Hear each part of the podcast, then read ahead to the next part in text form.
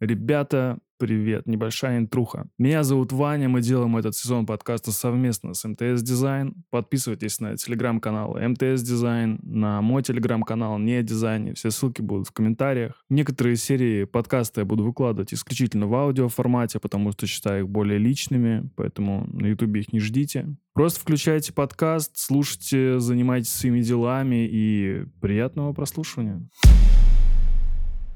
я сделаю до хера бабок. Ты не очень в этом сейчас разбираешься. Я хочу сделать сальтуху, потому что хочу попасть в Сбер. Так, мы с таким работать не хотим, наверное, если он такой крутой. Как отвечать на вопрос ваши ожидания зарплатные? Три сеанса, и потом где-то через месяц, наверное, полтора-два я там начинал быть ордиром, короче. Такой у меня случился этот э, успешный успех.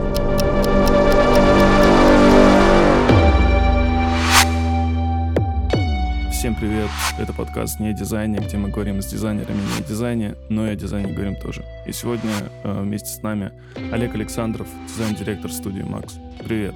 Привет-привет! Слушай, ну я заходил на сайт э, вашей студии, вот. И знаешь, у меня какой-то флешбэк был, типа, или как это называется, дежавю какое-то, короче, было. Мы в 2012 или 2010 или уже 2011, я не помню, делали, короче, компанию, ну, типа, по сайтам э, в моем небольшом городе. И у нас было на сайте, на нашем написано, какой-то дирижабль был нарисован, и говорил, у нас нет нашего сайта, потому что мы занимаемся вашими сайтами. Что-то типа того было написано. У нас это между строк. Расскажи, почему еще не сделали свой сайт? Классный вопрос. Я знал, что мы начнем с него почему-то, потому что нам его все задают, где же ваш сайт и когда сайт. А если так по-серьезному ответить, то потому что у нас э, ключевые продажи идут не из сайта вообще, они идут за счет э, маркетинга в телеге, они идут за счет э, личных продаж, они идут за счет апсейлов внутри клиентов. И условно те ребята, которые от нас узнают там благодаря конференции, например, там, Тиньков, на которой выступал Макс, либо на каких-то еще конференциях, они ну, до нас в любом случае доходят. И таким образом еще получается, что ребята, которые до нас добрались, все-таки, они более уже теплые, и уже более готовы работать. Вот. Ну и основное, повторюсь, у нас это, что не через сайт мы продаем в основном. Но, но сейчас мы будем его, конечно, обновлять. Вот в следующем году уже обновиться, я считаю, в первом квартале точно поняли, как себя переупаковать, э, поняли, как себя подать. Есть даже некоторые концепции у нас уже в фигме. Так что скоро будет обновление. Вообще очень интересная концепция продавать через телеги, через коммуникации на различных э, конференциях. Как это происходит вообще? Ну, то есть, э, это ты приходишь куда-нибудь как э, дизайн-директор и вот рассказываешь это все? Или как это происходит продажи это? Блин, ну вот сейчас бы, конечно, Макса сюда.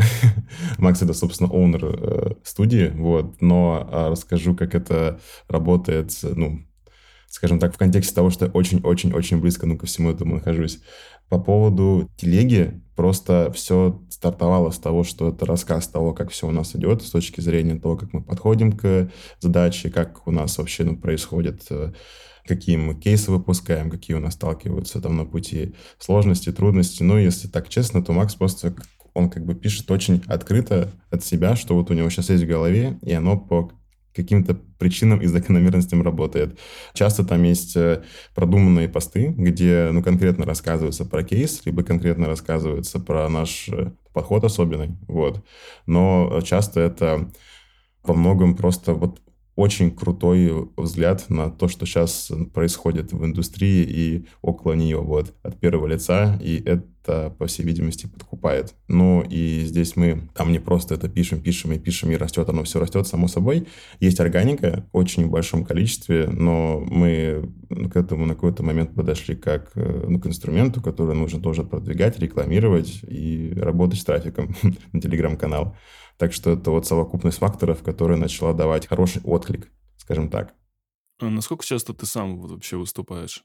Я думаю, что где-то раз в месяца 4 что-то сейчас у меня получается. То есть это либо британка, а, был еще РИФ, это российский интернет-форум, плюс сейчас больше топлю в подкасты. Мне вот очень понравился этот формат, понравилось, как оно получается, какие удается темы там озвучивать. Ну и выхлоп, собственно, имиджевый тоже очень понравился. Поэтому сейчас больше на подкасты буду медить. Знаешь почему? Потому что еще у всяких конференций там ведь сложно померить, эм, насколько они влияют на твое publicity и так далее, а в подкастах можно посмотреть, сколько тебя послушали, сколько поширили и так далее. Вот. И какой-то формат более получается стики такой, более прилипающий, потому что вот ты очень осознанно заходишь в какой-то подкаст, нажимаешь на play и слушаешь его целый час. Давай вспомним, сколько ты лет провел уже в студии или месяцев, сколько, сколько ты уже в студии? Ух, э, в студии скоро будет четвертый год. Вот, это, мне кажется, очень так прилично. Четыре года. По-моему, если я не ошибаюсь, я смотрел что-то типа в 2017 году основалась студия, если я не ошибаюсь. Ты как-то писал, э, что в компании ты пережил, э, так сказать, пять личностей своих, да? О, да, да. Расскажи, во-первых, про эти личности, но больше, знаешь, интересно то, в какой личности тебе э, кайфовее всего приходится. Ой, я начну с последнего. Вот. Мне кайфовее всего приходится в личности, которая больше завязана на какие-то бизнесовые показатели, больше завязана на то, что нужно придумать что-то совершенно непонятное и странное на месте, где нет ровным счетом ничего, и при этом, чтобы это принесло какой-то профит э, бизнесу, принесло профит э, ребятам, которые на этом проекте, чтобы они там выросли. И еще, чтобы была какая-то максимально нетривиальная задача, которая решается не дизайном, а скорее продуктовым подходом и скорее каким-то менеджментом. Вот. То есть э, это, наверное, сейчас был отчасти даже камин вот. Но мне ближе всего история, которая связана с э, предпринимательством и с созданием каких-то своих продуктов, либо с влиянием на какие-то продукты, э, не только через дизайн через маркетинг, через именно генерацию каких-то фичей, либо подпродуктов, либо стратегии, и все вокруг вот этих вот облака тегов, скажем так. Это то, к чему я вот пришел буквально недавно. Но для этого мне понадобилось много поработать с продуктами, много пообщаться с владельцами бизнесов, поработать и не дизайнерами, не арт-директором, но вот в тему HR, которым я очень много занимался. И оно все вот э, меня немножко переродило, скажем так. Слушай, а в какой момент э, Олег дизайнер начинает э, деградировать в Олега предпринимателя? В какой-то момент э, приходит любой человек э, на позицию, например, там джуниор дизайнер, я не знаю, младший дизайнер, неважно. То есть только человек, который только начинает этим болеть, а именно болеть, потому что сейчас дизайнерам приходится работать очень много на самом деле и в больших компаниях, а в небольших еще больше приходится работать. И ты изначально топишь за какие-то свои скиллы, да, чтобы они у тебя прокачивались. И в основном это то, что можно было бы увидеть. Вот ты такой, блин, сейчас я сделаю, короче, вот этот сайт, он будет такой классный, его все увидят, ну, будут пользоваться, я буду гордиться этим. И так у тебя идет, идет, идет, и в какой-то момент там ты уже работаешь в индустрии очень долго, тебя уже не так вставляет вот эта история с тем, что я сделаю классный дизайн. И в какой-то момент ты начинаешь думать, я сделаю дохера бабок, я буду делать много денег, Типа, ага. и, и потом идет еще какая-то история.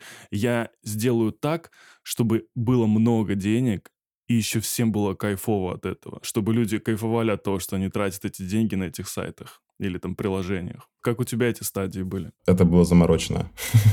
это даже, наверное, не стадии, это скорее какой-то 1-2 дня очень четкого фокуса на себе и переосознания чего-то. Э, я поехал в лес, реально, там, где нет связи.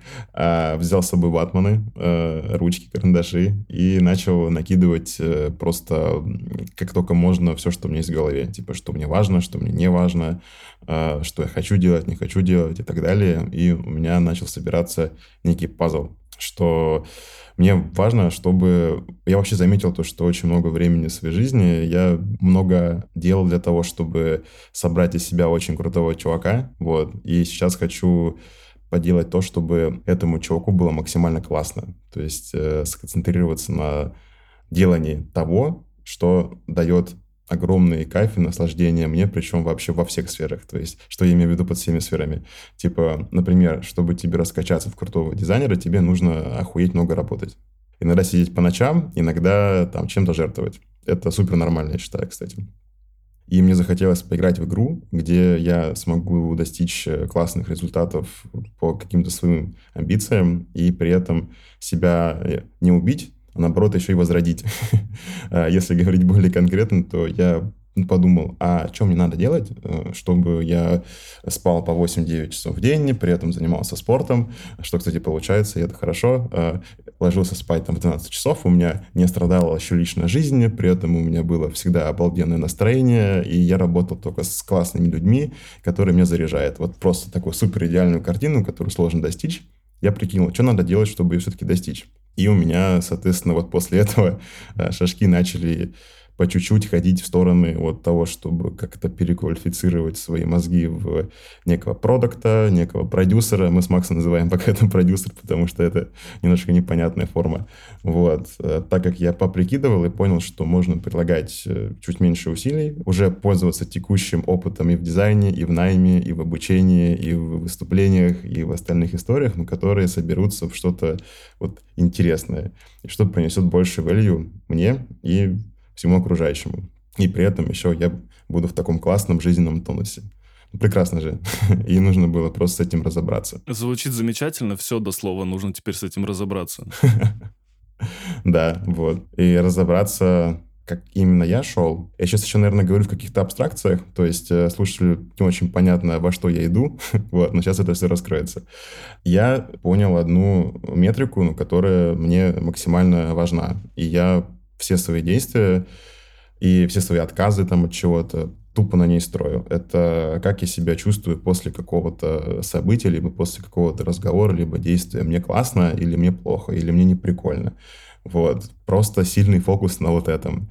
Чтобы ты понимал уровень задроченности, я себе даже э, сделал типа некую заметочку, где я себе начал выписывать по пятибальной шкале, насколько мне вот час после этого действия хорошо это не длится там типа месяц-два, это длится там недели-две, это процедура. Просто вот в обыденной жизни нужно все это позамерять, и ты видишь, что здесь тебе не очень прикольно, а вот здесь тебе оказывается классно, ты просто это не видел. Ты это как-то ощущал, но не мог вот наглядно посмотреть это на цифрах.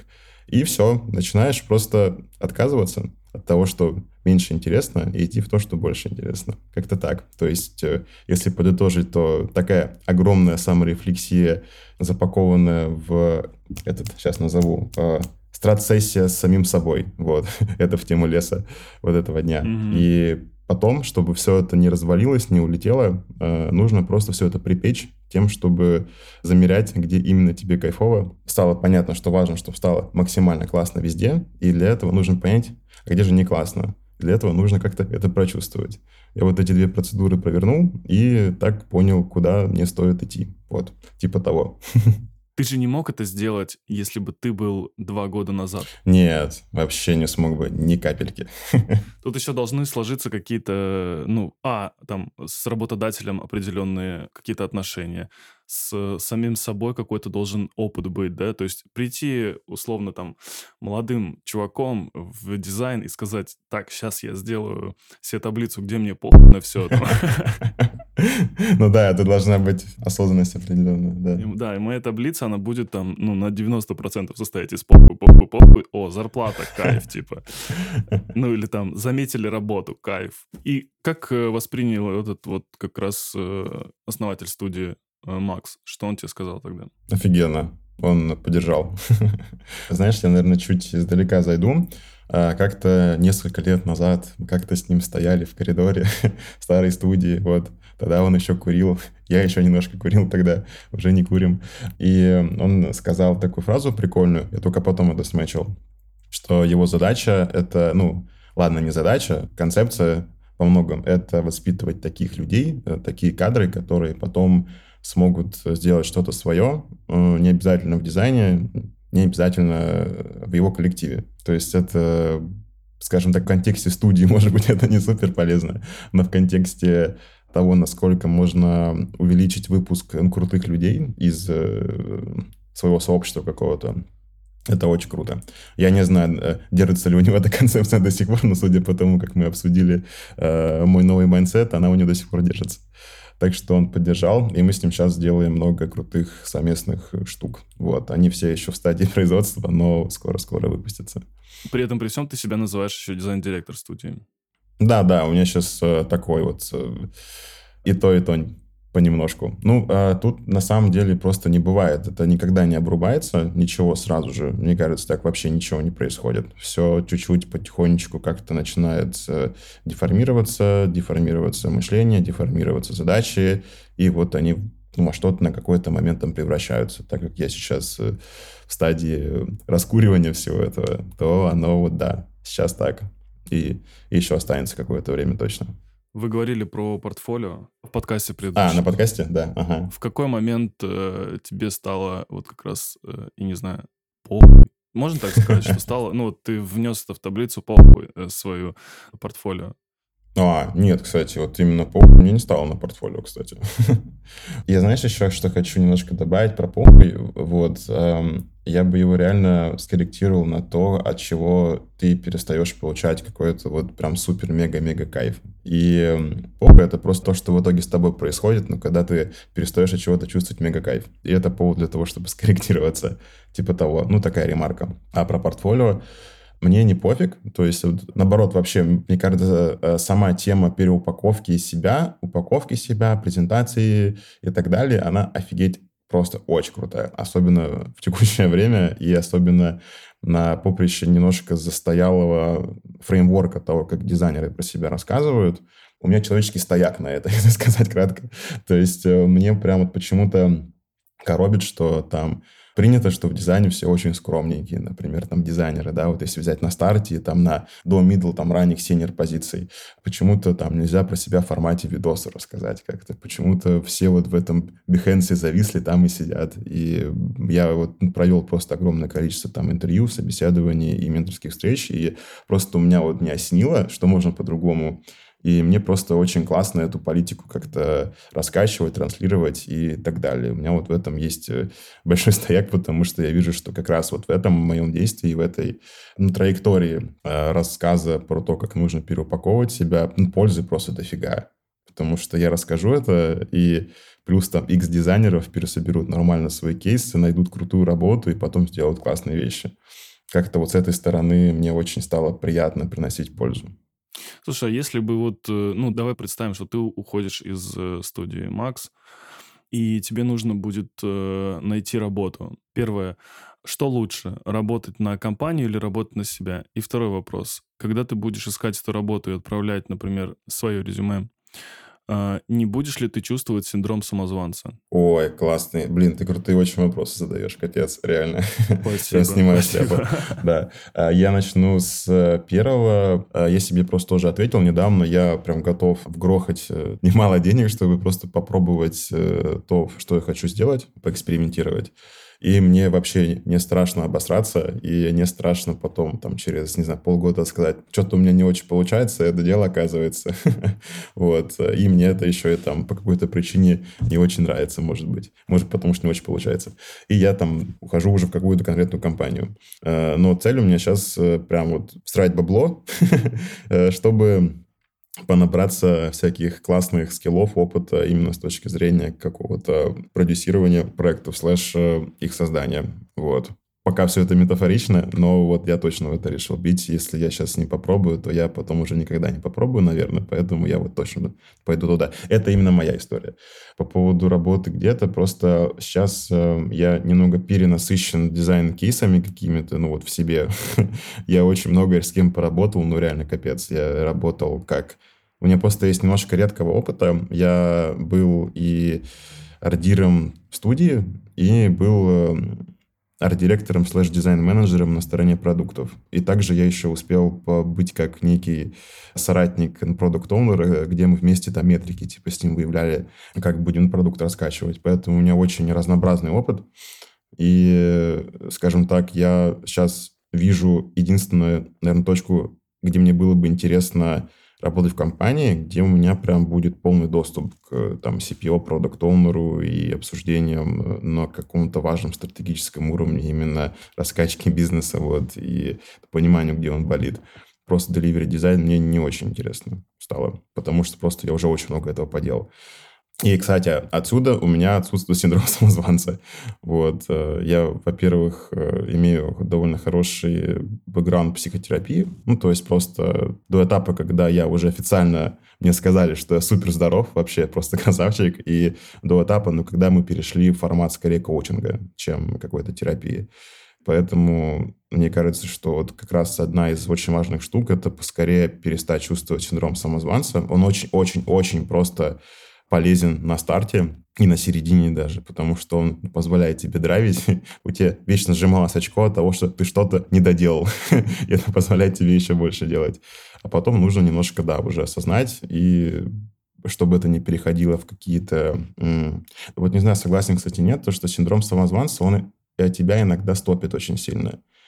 То есть у тебя есть э, мозги, опыт, вообще ресурсы там, финансовые там, и так далее, чтобы что-то делать, а ты вот не можешь, потому что тебе просто кажется, что вот э, то, что ты сделал, оно вот э, не твое, а тебе помогли. И все, и ты вот так сидишь долго. Поэтому нужно из этого как можно скорее выходить. И вот да, мне, мне кажется, ну, получилось, поэтому у меня его нету. Слушай, мне вот, знаешь, в этом плане очень близка история с Юрой Ветровым. Юра крутой. Который отработал дизайн-директором в Мейле там 8 лет. Мне вот всегда было интересно, вот ты отработал 8 лет в такой крупной компании, и когда ты выходишь из этой компании, кажется, что, знаешь, опять-таки, это, знаешь, на уровне такого, типа, вот как это может быть? Ну, типа, и ты такой выходишь, ну, человек, точнее, выходит из этой компании, и вот он приходит на собеседование куда-то, и ты вроде крутой, и, ну, вроде все классно, да, у тебя есть огромный бэкграунд, у тебя есть огромное там портфолио Мгм. и так далее. Но сейчас ты сидишь без работы, перед э, своим потенциальным работодателем, Мгм. и тебе вроде как нужно еще что-то доказать. Мгм. Ты, типа, 8 лет ты уже что-то доказывал Мгм. кому-то, да, то есть всем. И сейчас тебе нужно опять как будто бы пройти вот эту историю с тем, что тебе нужно доказать, что все то, что ты делал, это не бесполезно. И причем при всем при этом ты не должен быть супер самоуверенный, ну, потому что скажут, так, мы с таким работать не хотим, наверное, если он такой крутой. Вот. И нужно сохранять какой-то еще баланс того, что... Потому что, знаешь, есть такая еще история, когда вот э, берут человека на работу, сможет ли этот человек быть в нашей системе координат, частью команды нашей, потому что у нас свой вайб какой-то, у нас тут своя какая-то атмосфера. И вот эта мне история всегда была интересна, как вот это происходит. Понятное дело, что вот в плане в этом вот Юра вообще красавчик, потому что, ну, во-первых, Юра э, четко осознает, что он, допустим, никогда не пойдет работать больше на себя, э, и он такой говорит, все, типа, эта тема для меня закрыта, я хочу делать что-то, я хочу делать что-то для людей в компаниях крупных. Но при этом, при всем, вот он может себе как профессионал там позволить отдых между работами, типа вот какой-то отпуск там в один-два месяца, может себе позволить как-то выбирать и не бояться. Вот такое ощущение складывается, что он не боится то, что его там куда-то не возьмут или он очень долго да. Будет искать работу. Это вот, Вот кстати, у важный меня, поинт. например, такого нет. У меня такого нет. Я, ну, несмотря на то, что я работаю, веду там подкасты, где-то преподаю, я до сих пор э, не могу избавиться от того, что это как это сейчас мне нужно прийти куда-то, с кем-то собеседоваться, рассказывать, опять что-то доказывать. Для меня, например, это, ну, супер тяжело. Но, знаешь что, я не знаю, как это работает вообще, но кажется, что прорабатывание вот этих вот э, моментов э, с психологом, да, или с психотерапевтом, да, в разных случаях, помогает человеку все-таки, ну, справиться с этим. И прежде чем ты, э, ну, то есть ответишь на мой спич, который у меня был, я бы еще у тебя хотел спросить вторым вопросом, как это все началось у тебя с этой поддержкой психологической? Ох, столько всего хочу сказать на твой спич. Первый поинт хотел сказать про... э, Я бы это назвал какой-то объективизацией собственной пиздости. То есть э, мне на какой-то момент очень помогло, что я э, вел в себя систему медалек и начал замерять свои какие-то результаты медальками. Как в школе, помнишь, в первом классе? Да, да, да, да, да.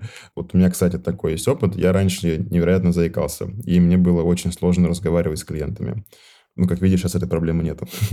И у меня были определенные майлстоуны, что я должен выступить, э, например, э, где-то в каком-то коллективе там до 20 человек, и мне должны хотя бы там двое сказать, что это было классно. Там первая медалька. Вторая медалька. Я должен что-то рассказать человеку, ну, который со мной сильно не согласен, его переубедить, и чтобы он со мной согласился, и это был спор прям сильный. Круто. И вот это все себе прописываю и просто набираю медальки. Таким образом. И тут важно, что медальки я сам формирую, и я как бы сам выставляю себе определенную систему замера этого всего. Потому что можно... Вот, кстати, в тему про то, что кто-то может не встроиться в чью-то диаграмму процессов, или как-то так ты говорил, да? Оно всегда такое. Типа Джонни Айв может куда-то не встроиться вообще. Скажет, нет, типа ты нам не подходишь, чувак, максимально. Тут поэтому важно, как мне кажется, качать вот эту какую-то внутреннюю уверенность через выставление своих метрик, своих показателей, и тогда ты будешь в себе чуть поувереннее, и ты будешь создавать, ну, как бы свою некую систему оценки себя, а не будешь э, от кого-то это получать извне. Это более здоровая история в плане самовыстраивания какая-то. И да, ты можешь не вписаться в Яндекс, можешь не вписаться в Сбер, еще в кучу компаний, но самое важное здесь то, то, что ты себе сам эту диаграмму навыков условно построил и диаграмму медалек, и то, когда ты впишешься в нужный коллектив с этой диаграммой, оно будет просто максимально органично тебе. И просто супер матч будет, прям искренний, потому что это все прям идет из тебя, вот. А не из того, то, что, о, там, не знаю, Сберу нужно, чтобы Ардир умел э, сальтуху делать. вот. Я учусь делать сальтуху, потому что хочу попасть в Сбер. Знаешь, потому что это продукт Сберсальта, как бы. Да-да-да-да-да, вот. И все. И я как бы состою из какого-то внешнего запроса, а не из того, что мне на самом деле нужно, и то, где я себя могу как-то измерить. Учитывая свои особенности. В тему того еще, что как себя потом на собесе опять же, как у меня работает. Если я себе вот это как-то объяснил, доказал, то мне, в принципе, несложно еще раз это сделать на других людей. Поэтому оно какое-то более все естественное получается. Отправляешь ты куда-то резюме или просто тебя приглашают. И это вроде хорошая позиция.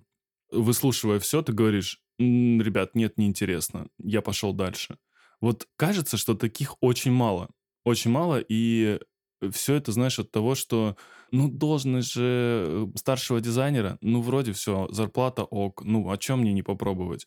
А вот это вот отказ, э, вот мне просто очень интересно, насколько, знаешь, вот люди, вот ты же много собеседовал ребят э, на позиции дизайнеров, вот насколько часто люди отказываются говорят, М, блин, что-то не мое вообще, я пошел. И вот как их психологическое состояние влияет на то, что вот они отказываются, что они могут себе позволить отказаться. Я очень редко такое встречал, что люди такие, не, все, типа, не мое, я пошел дальше. Кажется, знаешь, в этот момент, что вау, чувак, ты такой крутой. Ну, типа, ты пришел на позицию там арт-директора, и ты так говоришь, блин, Сбербанк, нет, неинтересно. Прикольно, тоже хороший вопрос. Слушай, мне кажется, да, это вообще сложно, потому что нужно перед тем, как отказаться, там, особенно в звонке, да, тебе нужно проделать огромный путь для того, чтобы понимать, что это точно не твое. Через разговор на собеседовании ты должен уметь увидеть очертания формы той компании, которая тебе будет не подходить. Это, типа, прям не хреновый скилл такой.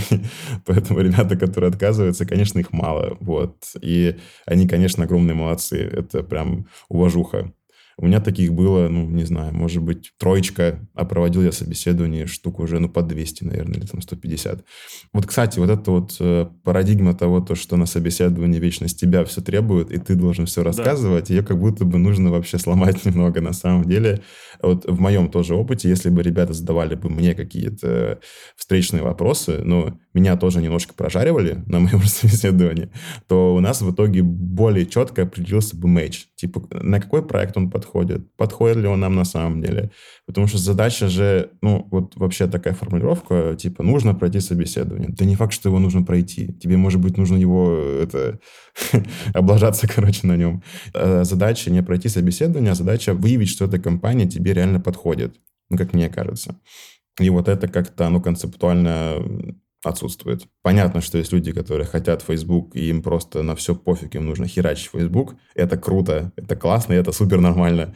Вот. Но тут как будто бы еще должна быть вторая сторона медали, то, что нужно человеку максимально понять, что это его. И самое, знаешь, что отвратительное, мы об этом говорили в прошлом сезоне, то, что когда тебя, например, на HeadHunter зовут на собеседование, ты ничего никуда не отправлял, ты ничего не делал, просто пришли люди и говорят такие, там, Тиньков, мы хотим, чтобы ты пришел к нам э, на собеседование. Там. Кстати, единственный, кто из вообще компаний или крупных компаний не отправлял мне никакие запросы, это был Тиньков. Я не знаю почему. Но, наверное, типа, я не в их системе координат. Но в какой-то момент вот тебе отправляют, эм, собственно, вот эту историю, там, типа, приглашение, и у меня была изначально такая концепция. Я хотел создать целую серию выпусков про HR и вообще вот этот найм и так далее. И я начал ходить по собеседованию, просто общался с людьми. Прям было интересно сделать, ну, типа, вот это вот э, исследование по поводу того, как дизайнеров берут на работу. И как? Я заметил одну самую отвратительную вещь, про которую все говорят, но которую никто еще никак не сломал. Это что в какой-то момент, даже когда тебя приглашают на собеседование, соглашаясь на это собеседование, ты такой, ну, ну ладно, я пойду посмотрю, что там ты становишься каким-то потом заложником этого всего. Ну, типа, ты приходишь, и тебе говорят, ну, давай, рассказывай. Ты, блин, в какой момент вообще произошло то, что я вам должен что-то рассказывать, а не вы мне? Вы же посмотрели мое резюме, mm-hmm. вы посмотрели мой опыт работы, вы отправили мне сообщение. Я пришел сюда просто послушать и выслушать ваши предложения в какой момент я должен теперь рассказывать это все. И знаешь, и у нас роли поменялись. Теперь я хочу к ним на работу, как будто бы, а, они такие, ну, я не знаю, вот ага. посмотрим, типа, что ты скажешь. И меня это жутко прям бесило. Я пришел, когда на одно из собеседований, и вот они мне все это начинают, ну, давай там рассказывай, а вот это, а пятое, десятое, там собрались, там что-то там 90 человек, которые меня собеседовали. Я такой, блин, думаю, зачем это все вообще? Вы сейчас э, за час работы потратите на меня там тысяч триста, да, потому что, ну, вы сидите просто там много-много людей, вы потратите на меня сейчас много денег, просто меня собеседуя. Ну, мы проводим это собеседование, и я спрашиваю, ну, и мне говорят, мы вот с вами свяжемся там и так далее. Я говорю, а что вы со мной свяжетесь? Вы же со мной связались. Говорю, ну, вот э, уже ж было, что вы со мной связались, и я ничего другого вам особо не рассказал, кроме там, может быть, еще пары вещей там. И знаешь, самое интересное, что все знают твое резюме, и при этом при всем все тебе еще раз спрашивают, э, что там было на этом резюме. И благо, вот э, сколько я, может, прошел ну, 3-4, может быть, собеседования я прошел в крупных компаниях, и э, мне не спрашивали этот вопрос идиотский, знаешь, которые э, хитрые HR любят спрашивать, типа, а что ушел из предыдущей компании? Там, типа, а почему хотите уйти из этой компании? А, ой, это еще не хитрый HR, кстати. это довольно прямолинейный HR. Ага. Ну, типа, они говорят, а почему хочешь вот сменить работу? Я говорю, я не хочу сменить работу. Типа, вы сами меня нашли, да? Да, он такие, в смысле? Я говорю, ну вы же отправили мне вот запрос, мы с вами договорились встретиться. Я не хотел как бы ничего менять. Ну вот, как бы я сейчас работаю на текущем месте работы. Вот если вы мне сделаете какое-то хорошее предложение, и оно должно быть, скорее всего, не в деньгах э, выражаться, потому что деньгами вы в любом случае должны перекрыть. Ну, типа, если вы человека приглашаете, вы в любом случае должны деньгами перекрыть. Должно выражаться в какой-то хорошей работе. Нет, ну, значит, нет, как бы. И вот эти два идиотских вот момента, и самый идиотский из них, это что я пришел к ним на собеседование, что я должен теперь отчитаться, а не они мне должны рассказать, и они должны меня захантить. Ну, типа, чувак, мы тебя очень хотим, у тебя вот опыт такой, мы тебя очень хотим. Что думаешь по этому поводу? Ох, э, много чего сейчас расскажу. Тут, блин, во-первых, да, в сценарии, если компания в холодную к тебе пришла, соскаутила, э, либо хочет тебя схантить, то в целом правильно начинать тактику вот этого хантинга вообще по-другому. То есть не с звонка на 90 человек, где тебя просят о чем-то рассказать. Это если вот прям точно взять случай, да, и нужно вообще лучше написать в личку, как там дела условно, где работаешь, э, что делаешь вообще, и предложить созвониться, рассказать о компании сперва и рассказать о предложении сперва. Э, если кажется, что кадр ну, вообще точно тебе подходит, там с 80% вероятностью, то нужна вообще другая тактика. Тут скорее вопрос, может быть, опыта конкретного рекрутера был или ну, конкретной политики ну, по HR. Вот. На самом деле это, конечно, неэффективно. Типа набирать холодных ребят и еще их ну, прожаривать разговаривать на звонке. Просто, ну, по моему, по крайней мере, опыту и по опыту того, с кем я общался, это просто в итоге трата времени реально. Так что вот, да, по-хорошему нужно к этим ребятам более тепло относиться. А вторая штука — это по поводу того, что в созвоне, ну, в любом случае, даже если тебя, кстати, зовут куда-то, ну, то есть как бы с холода заходят, нормально для тебя создать немножко такую прожарочную обстановку, ну, хотя бы, ну, на какое-то время звонка, потому что, ну, ты себя в этом ну, как-то проявишь, покажешь и так далее. Только важно про это предупредить, если вы заходите, опять же, в холодного человека, ну, потому что иначе он может просто ну, плохое мнение о компании сложить. То есть, так, смотри, типа, нам, ну, понятно, что мы с тобой еще ни о чем не договорились, мы тебя сами позвали на звонок, Но можешь, пожалуйста, вот немножко про вот эти две части своего опыта рассказать. Не очень понятно, как ты достиг вот этого показателя. А здесь не очень понятно, работал ли ты один или тебе кто-то помогал. Вот такие конкретные вопросы и конкретное обозначение, что сейчас происходит, и подсвечивание адекватности интервьюера, оно ну, может очень хорошую картинку собрать. Поэтому здесь вот вопрос реально как будто бы в таких в детальках. Я тебе более того скажу что мое резюме на HeadHunter в какой-то момент, буквально до недавнего времени, состояло mm. из следующего. У меня были обозначения того, как я работаю. То есть у меня, допустим, было написано проектирование там, условно, интерфейсов, и там бла-бла-бла-бла-бла. И у каждого пункта из этого всего стоял эмоджи смайл, который имел свое обозначение. И внизу был гайд по тому, как, э, в общем-то, работать по этому резюме. В этом гайде он был очень маленький, там было три смайлика. Первый смайлик делал все сам, второй смайлик э, делал сам с кем-то, и второй, э, третий смайлик мне помогали с этим, и я был только куратором, условно, этого всего. Mm-hmm. И вот это было на каждой абсолютно функции. Прикольно, кстати. Да, ну я потом это убрал, э, думаю, ладно, не буду в***ться, да? Мы чуть-чуть еще поговорим о, об HR и об этом всем. Mm-hmm. Почему это интересно? Потому что кажется, что мало кто обсуждал вопрос денег. И я бы хотел его обсудить. Как, во-первых, оценить себя и сколько сейчас, по твоему мнению, стоят э, дизайнеры? Как себя оценить, сколько это стоит и как отвечать на вопрос ваши ожидания зарплаты? Угу. Начну с конца по поводу зарплатных ожиданий. А, ну, короче, первым называть не стоит. Вот. Это всегда просят, всегда, ну, разговор очень часто уходит в то, что ждут от кандидата, но нужно методично сказать, что Давайте первое предложение от вас. Я э, не знаю ваши зарплатные вилки, я вообще не очень разбираюсь в рынке. Сейчас могу откровенно за одну секунду себе сделать не очень хорошо. Скажите, какие они у вас есть, я хотя бы ну, буду понимать э, диапазон. И так будет более честно, ну, потому что, ну, еще раз повторить, что там ты не очень в этом сейчас разбираешься, у тебя здесь была одна зарплата, понятно, что ты хочешь ну, с ней остаться, но хочешь и перейти на новую работу, повысив зарплату. Но также ты бы не хотел, чтобы ты сейчас назвал на десятку больше, ну, потому что просто у тебя такая цифра в голове. Но при этом все, тебя сразу же засунули в красный список, потому что ты там вышел из ценовой планки на десятку. Это тоже будет неправильно. И типа давайте просто сперва узнаем диапазоны, и ну, из этого я уже скажу цену. То есть, ну, чуть более структурно, но примерно так это можно сказать. И тут, кстати, тоже показатель будет, насколько человек э, с тобой сейчас разговаривает, насколько он там адекватный, насколько там адекватная культура. Потому что если ну, будут вообще тебя, ну, там, откровенно говорить, что нет, нет, нет, нет, нет, нет, нет, нет, ну, блин, тоже странно. А вилку назвать это вообще не страшно. Но это уже хоть какое-то даст обозначение. Поэтому, да, вот здесь стоит разговор строить так. Почему? Потому что если ты первый назовешь сумму, ну, типа, можешь просто, типа, продолбаться. И все. И все это, типа, за секунду решается.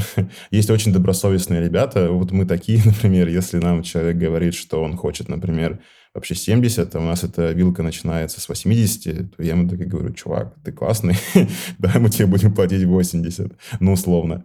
Вот, и это сейчас выдуманные цифры, но тем не менее. Но таких ребят мало. Вот, тут как-то так. А по поводу, как себя оценить, а, блин, знаешь, почему сложная штука? Потому что везде разные системы оценок, и везде нужна разная комбинация раскачки скиллсета. То есть э, одно дело это в одной студии, в другой там нужен больше визуал, в другой продукт, в третьем вообще там, не знаю, что-то еще надо, поэтому непонятно. Себя стоит оценить просто усредненно по рынку, не более, не менее, чтобы не париться с этим. Типа, прокомментировать, что значит усредненно по рынку. Заходишь в конкретные э, паблики, не знаю, такое слово еще есть, либо в группы, ой, в эти, в чатики в телеге, и смотришь. Например, есть Career Space, ребята, там дофига просто вакансий постится, и можно посмотреть вилки уже. Плюс есть группа, там, что-то ищу работу дизайнером, как-то так, вот, забыл. Да, вот тоже в телеге. И есть еще самый популярный ищу дизайнера. И там можно посмотреть срез что студии там ищут, ну, примерно вот такие-то вилки у них. Ага, продуктов, ну, такие-то примерно вилки. Окей, то есть такой провести самый research, что происходит в индустрии, и примерно сложить свою ЗПшку, и накинуть на это фактор того, что тебе сейчас нужно от жизни. Условно, ты приехал в Дубай жить, и там тебе нужно, соответственно, побольше денег. Ну, значит, на это и надо метить. Но если у тебя под деньги есть какая-то сильная подвеска. Вот. Какие вообще сейчас зарплаты на рынке, мне кажется, точно стоит делить на студию и продукт. Ну, от скольки не стыдно прийти и сказать в студию «я хочу столько»? Ну, если ты там, условно, middle. Middle не стыдно прийти сказать 120 в студию. 100, 120, 130. Ну, типа есть студии, которые столько платят. Все окей. Вот. Мы в их числе. Э, есть э, там просто премидл, ну, условно, типа, ребята, если видят то, что ты немножко не тянешь, опять же, хорошие скажут тебе то, что давай сейчас с нами на 80, вот, тебе нужно прокачаться там, там, там, и там через, не знаю, полгода у тебя будет соточка, вот, либо там через 4 месяца у тебя будет соточка. То есть, ну, такой диалог тоже можно вести, и если ты хочешь какую-то сумму, но тебе говорят, то, что ты не дотягиваешь, то, ну, просто сторгуйтесь. вот, то, что сейчас вы начинаете с меньше, а потом дотягиваетесь. Этот коммитмент тоже, ну, он по-хорошему должен там дойти до HR, до ордира, до лида, до руководителя, что вот этот человечек у нас сейчас на пониженной ставке, он себя показывает, и через там N месяцев мы ему апаем. Это пластичная нормальная история. Как-то так. Продукты, наверное, от 120 медлы идут. Дешевле, что я себе не представляю, что продукт платил медлу. Вот. 120-140 даже, может быть. И тут еще важно, есть тоже подсегмент. есть продукты, которые молодые стартапы, которые не супер а, обложены деньгами, а есть э, банки и есть какие-то западные компании. Ну, там просто на 40% больше может быть разница, и ну, прям сильно другое отличие. Как-то так. Поэтому нужно еще тем, кто сейчас слушает нас и ищет себе работу, то прокопайте про саму компанию, поднимала ли она какие-то инвестиции недавно огромные, кто в нее инвестировал вообще, сколько там у них сейчас вакансий.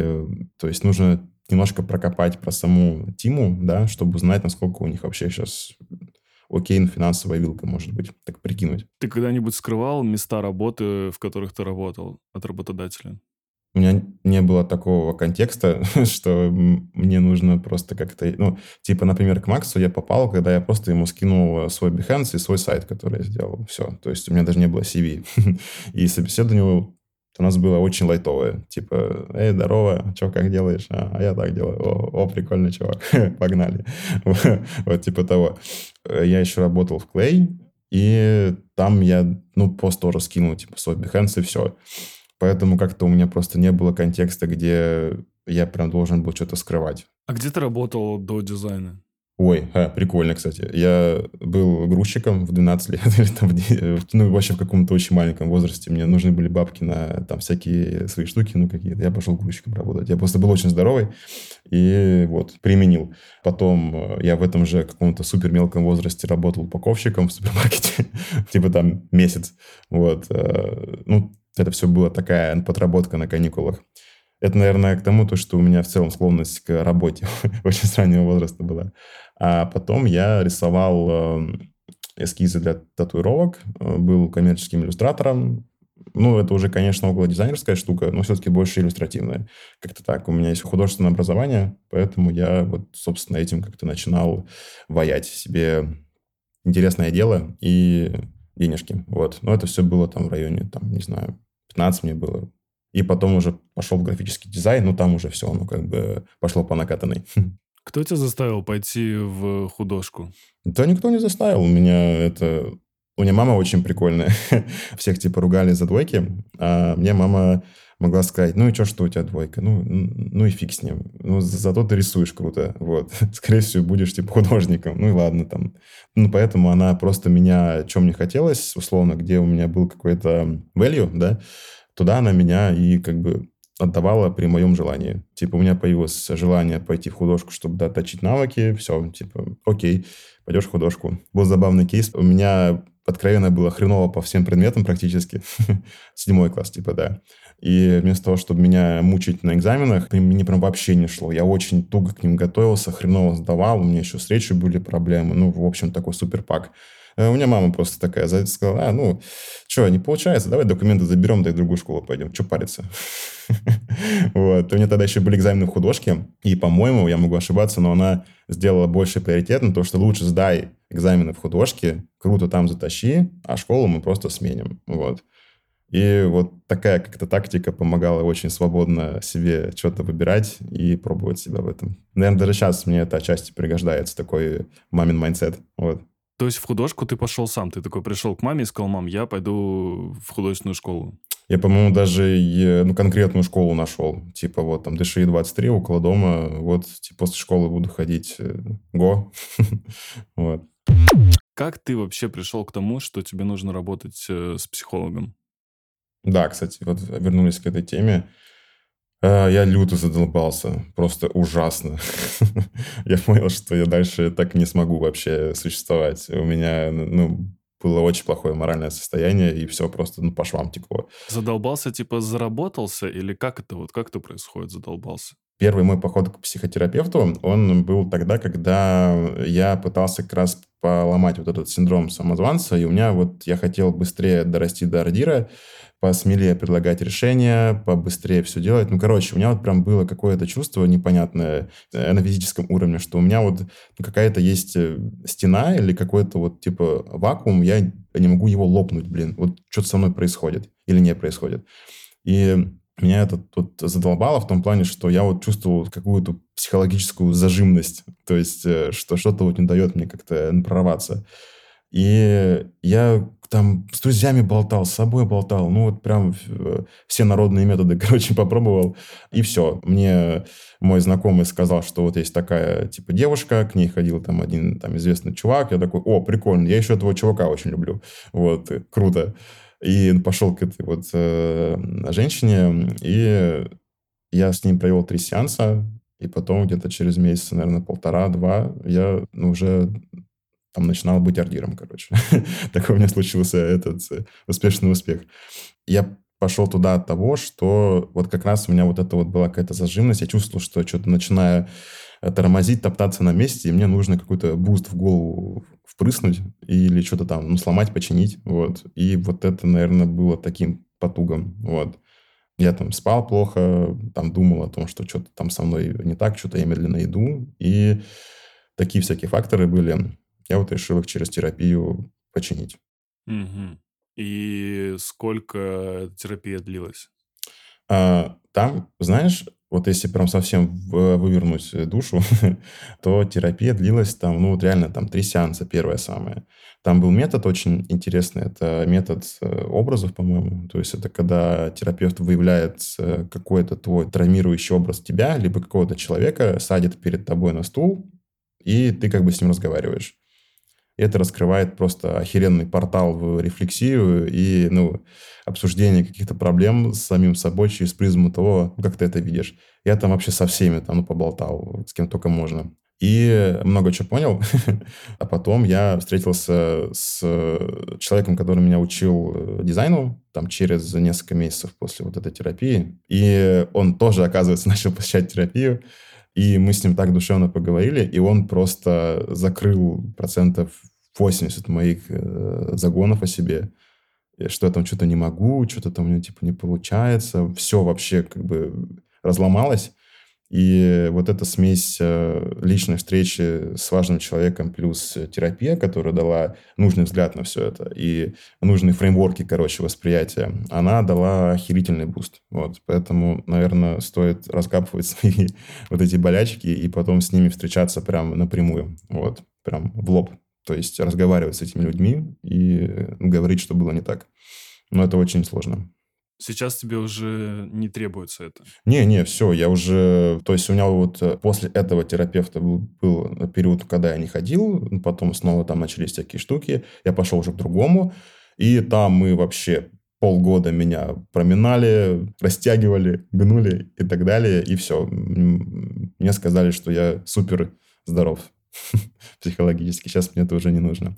Я хожу раз, типа, в квартальчик на чекап, вот, э, поболтать, э, просто рассказывать, что случилось, и получаю некие рекомендации, как, что делать, что не делать, чтобы все было так же хорошо. Ну, это здорово прям. Тогда ты сможешь ответить мне на Блиц, который для нас э, сделали дизайн-сообщества МТС. А, отвечать нужно коротко и быстро.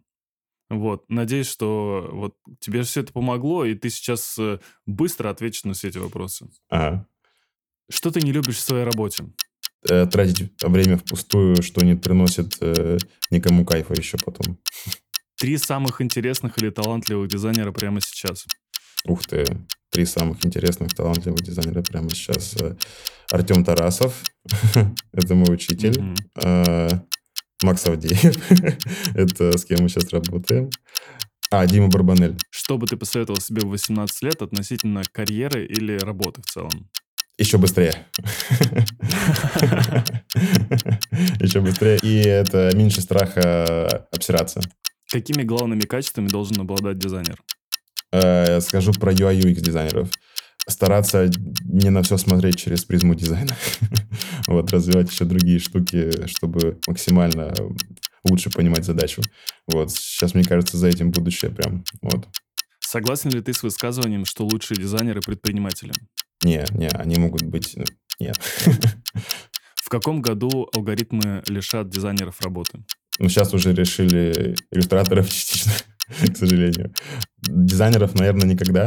Вот именно UI, UX и каких-то, кто занимается очень креативной деятельностью, которая прям никаким нейросетям не поддается. А вот что касается крафта, такого, знаешь, там типа 3D-шки, иллюстрашки, не знаю, иконки, оно, не знаю, там в течение там, двух-трех лет, скорее всего. И финальный вопрос. Он э, не совсем блиц, но если у тебя получится ответить э, быстро, то здорово.